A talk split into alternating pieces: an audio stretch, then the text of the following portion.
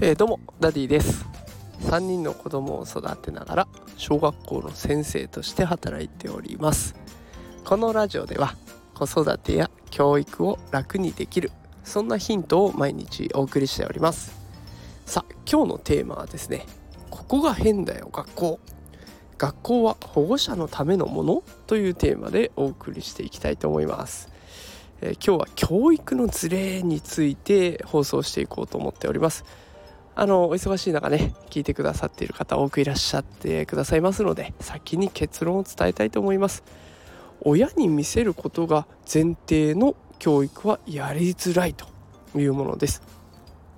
まあ、これね日本の先生全体っていうよりはまあ私個人的な意見にはなります、まあ、この放送を聞いた最後ねあなたはこの内容どう思いますかということを聞きたいなと思いますのでぜひぜひコメントを送っていただけると嬉しいです。で私が今日こんな放送しようと思ったのには理由がありまして、えー、今展覧会というものを開くための準備をしてるんですね学校では。で展覧会って何っていう方もいらっしゃると思うんですけれどもあの図工の時間に作った作品を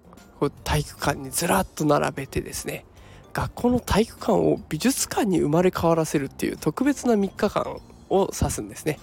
まあ、3日間っていうのはそれぞれ違うとは思いますけれどもいろんな学校で行われている行事です。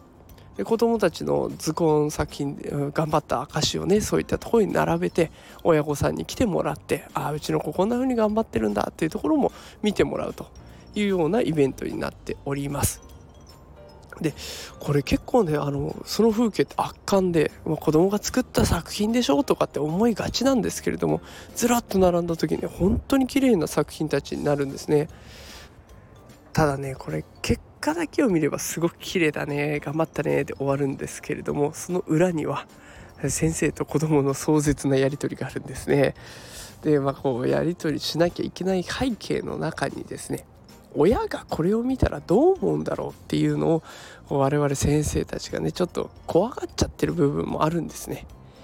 あのもちろんね子供が納得して出せ出した作品ならいいじゃないかっていうふうに思ってくださる方もいっぱいいると思うんですけれども、まあ、子供が納得したものでもね親が納得しないで怒られちゃったりとか子供が納得していても親が学校にクレームをつけてくるなんてことあるんですね。子供は納得してるんだけどうまくいかないということが実際にあります。さあここで学校は誰のためのものなのかっていうところ、えー、もう一回考えていきたいなと思います。子供はあ学校は子供のためのものですよね。でも現代の学校っていうのは保護者の機嫌を伺わないといけないんです。ちょっとずれてるなと思います。で私は子供が納得したものをね展覧会に出してもらおうと思ってますで保護者が納得しないよっていうので私のところに電話が来ればですねもちろんその時はきちんと保護者の方とお話をしてで子供お子さんはこういうふうに頑張って仕上げましたよっていう経緯経過も必ず伝えてだからこの作品を出させてもらいましたということでしっかり説明しようと思っております。ね、ただまあその場は多分親御さんも取り繕ってくれると思いますが内心は嫌っちゃうんだろうなと思いながら、まあ、それでもね私はこの学校は子供ファーストで行くべきだなと思いますので、まあ、そこがぶれないように大切にしたいものを何回も何回も確認しながらねやっていきたいなと思っております。でただ保護者の方は敵ではないので保護者との対話をしっかりとやって一緒に子供を育てていくってこういったことを心がけていこうかなと思います。さあ最後にもう一度この放送を聞いてくださってるあなたに聞きたいなと思っております。学校って誰のためのものなんでしょうか？